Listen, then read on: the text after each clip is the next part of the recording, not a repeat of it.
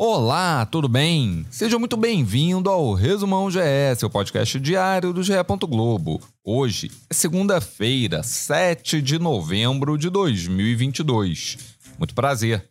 Eu sou Maurício Mota e a partir de agora você se conecta ao que foi notícia no esporte.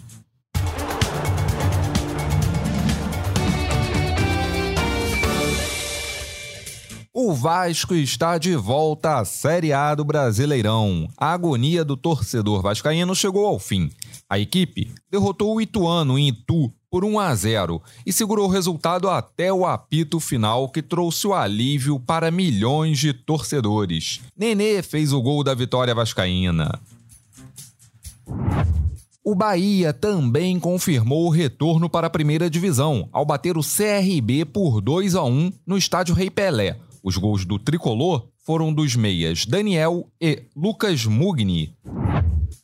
O campeão Cruzeiro venceu o CSA por 3 a 2 no Mineirão na festa da taça. E o resultado acabou rebaixando o time alagoano para a Série C. O Novo Horizontino, que começou a rodada na zona, venceu o Operário por 3 a 0 e se salvou da degola com a derrota do Azulão. Em Goiânia, Vila Nova e Esporte não saíram do zero e o Leão da Ilha não consegue o milagre do acesso e continuará na segundona em 2023. Jogando em Campinas, o Guarani encerrou a participação na Série B, vencendo a Chapecoense por 1 a 0. De cabeça, Edson Carioca fez o gol bugrino. Agora, Série A do Brasileirão. Coritiba venceu o time reserva do Flamengo por 1 a 0. Aleph Manga, de pênalti, foi o autor do gol da vitória do Coxa, que chega aos 41 pontos e não corre mais riscos de rebaixamento. Na Arena Pantanal, o Cuiabá saiu na frente do campeão Palmeiras com gol de Jonathan Cafu, mas o Alviverde igualou na etapa final com o argentino Flaco Lopes.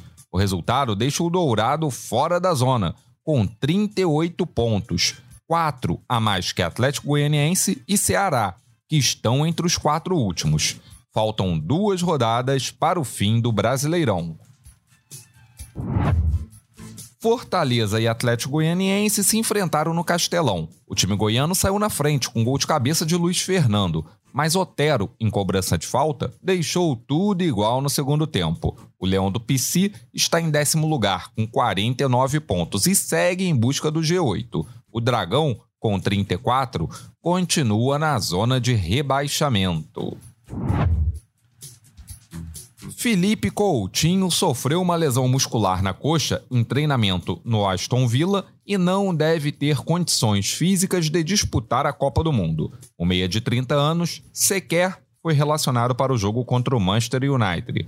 A presença de Coutinho na Copa não era tão certa, pela fase que o jogador vive. É reserva no Aston Villa e não foi lembrado na última relação de Tite para os amistosos contra Gana e Tunísia dois clássicos europeus foram decididos com gols de jogadores brasileiros. Em Londres, o zagueiro Gabriel Magalhães garantiu a vitória do líder Arsenal sobre o Chelsea.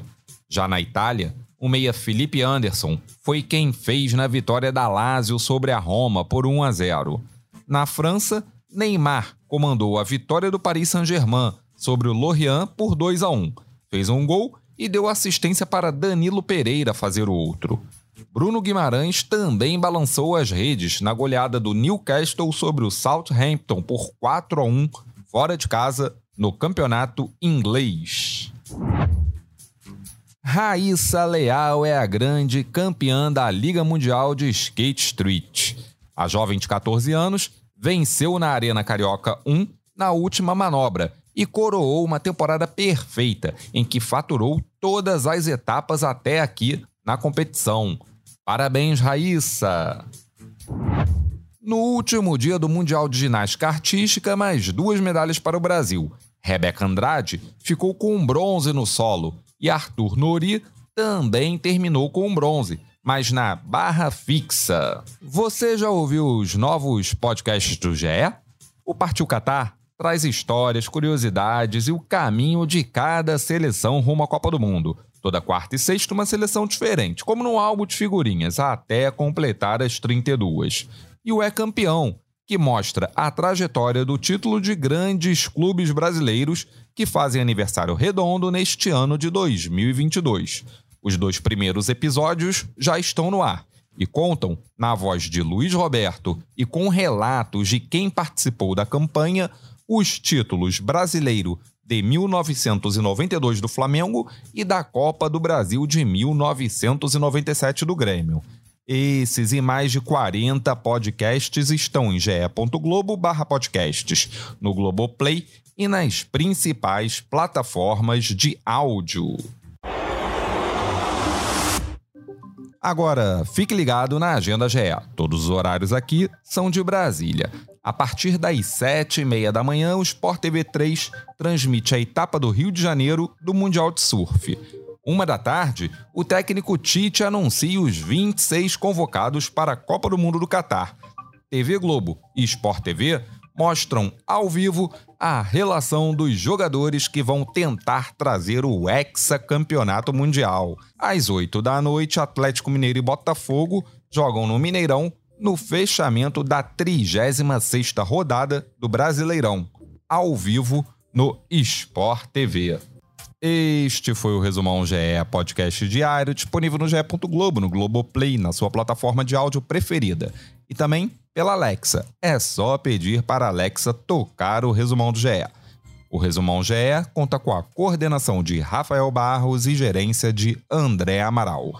Eu sou Maurício Mota e me despeço por aqui. Voltamos na madrugada desta terça. Um abraço. Tchau.